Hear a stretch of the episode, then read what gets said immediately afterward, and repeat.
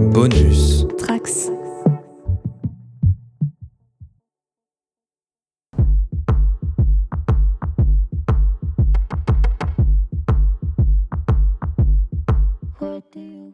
Bonjour et bienvenue sur le coin pop pour discuter d'une série qui n'aura pas fait grand bruit mais qui entame aujourd'hui sa deuxième saison pour notre plus grand plaisir sur Apple TV ⁇ Difficile de reproduire pour du contenu vidéo l'effet de snobisme auprès des consommateurs qu'on peut appliquer à la technologie.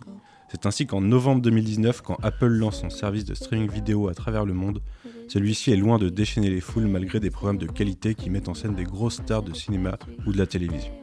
Et on pourra probablement attribuer ce semi-échec à une proposition trop restreinte au lancement face à des offres comme Netflix, Prime Video ou Canal et OCS qui bénéficient d'importants catalogues pour les soutenir. Et pourtant, grand bien a fait à ceux qui se sont lancés pour découvrir des séries comme The Morning Show ou Dickinson dont on parle aujourd'hui. Créé par Alena Smith, qu'on a pu découvrir en scénariste sur The Newsroom d'Aaron Zorkin ou plus récemment The Affair sur Showtime, la série se veut montrer la jeunesse de la poétesse Emily Dickinson en plein Massachusetts du milieu du 19e siècle. Mais là où on pourrait s'attendre à un simple biopic sur la vie d'une écrivaine n'ayant pourtant atteint la célébrité qu'après sa mort, Dickinson prend le parti pris de s'éloigner de la réalité pour parler de la jeunesse d'aujourd'hui, tout en restant dans un cadre historique dont le flou documentaire permet de marier cohérence et liberté créative. A l'instar de ce qu'a pu faire Yorgos Lantimos avec la favorite il y a deux ans en parlant de la reine Anne d'Angleterre, ou Tony McNamara un peu plus récemment sur Hulu avec The Great sur la vie de l'impératrice Catherine II de Russie, Alena Smith insuffle à Dickinson un côté décalé basé sur des théories d'historiens pour parler de thématiques actuelles et surtout nous parler d'un sujet immuable à travers le temps, la rupture de la jeunesse avec les normes des générations précédentes. Ainsi, Dickinson applique les codes de la jeunesse actuelle dans ses langages, ses questionnements, ses soirées de fête quand les parents s'absentent et la musique qui l'anime, empruntant alors au pop rock et au hip hop bien actuel pour habiller ses scènes. Dans l'esprit, Dickinson est bien plus proche d'une série comme Euphoria que de la bonne vieille petite maison dans la prairie que maman regardait tous les midis à 13h. Comme je le disais, les anachronismes stylistiques de la série permettent de montrer une rupture générationnelle au sein de la série, un point commun à toutes les cultures occidentales à travers les âges, qui est ce sentiment de rébellion face à la génération précédente. Et ne vous méprenez pas si vous avez passé les 22 ans aujourd'hui, vous êtes déjà les vieux cons de la génération suivante. Ce décalage permet deux choses. D'un côté, mettre en exergue ce qui n'a pas ou peu changé depuis le milieu du 19e siècle,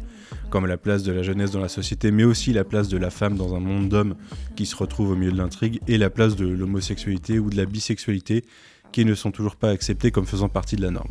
De l'autre côté, ce qui a bien changé ressort d'autant plus, comme la mort omniprésente à l'époque et qui a particulièrement touché la famille de Sue, meilleure amie avec bénéfice d'Emily. Une mort qui devient un personnage sorti de l'imaginaire gothique de notre poétesse et qui vient régulièrement emmener Emily dans son carrosse la nuit, prenant alors les traits de Wiz Khalifa.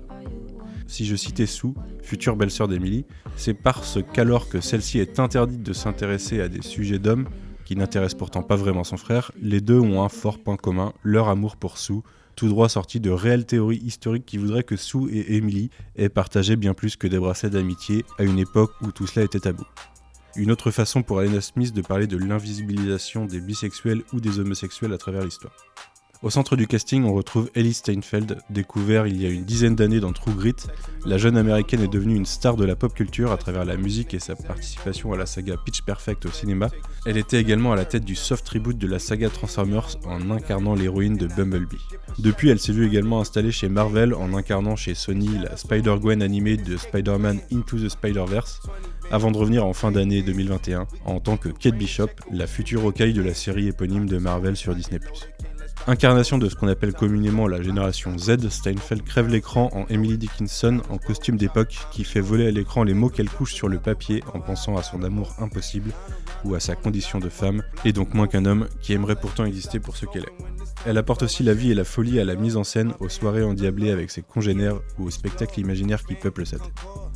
Mais le reste du casting n'est pas en reste et on notera principalement des rôles féminins que sont Ella Hunt, qu'on a pu voir dans Les Misérables ou Anna et l'Apocalypse, et qui incarne ici la calme Sue Gilbert au milieu de la tempête qu'est la famille Dickinson. Chez les Dickinson, justement, on notera un autre très bon rôle pour Jen Krakowski,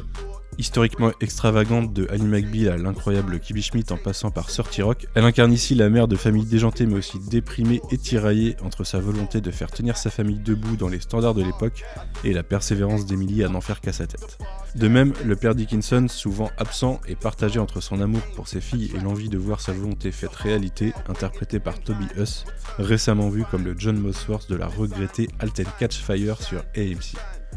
Enfin, on notera la présence d'Anna Baryshnikov, vue dans Manchester by the Sea, et qui joue la sœur d'Emily, Lavinia, qui ne semble jamais réussir à sortir de l'ombre de sa sœur et nous donne un des rôles les plus comiques et sincères de la série. La modernité de Dickinson se trouve aussi dans sa forme, prenant la suite de nombreuses séries qui n'acceptent plus la caractérisation dichotomique, demandant de choisir entre drame et comédie. Dickinson raconte la vie romancée de personnages qui alternent forcément entre différents styles et émotions, et la série ne s'enferme donc pas dans ce genre de carcan, adoptant pour sa diffusion épisodique un format de 30 minutes, longtemps réservé aux sitcoms, mais de plus en plus récupéré par les services de streaming qui n'ont plus à contraindre leur diffusion sur des créneaux de placement publicitaire.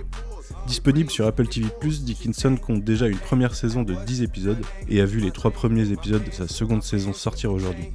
Le reste de la saison sera diffusé à raison d'un épisode tous les vendredis. Merci pour votre écoute et à très bientôt sur le Point Pop.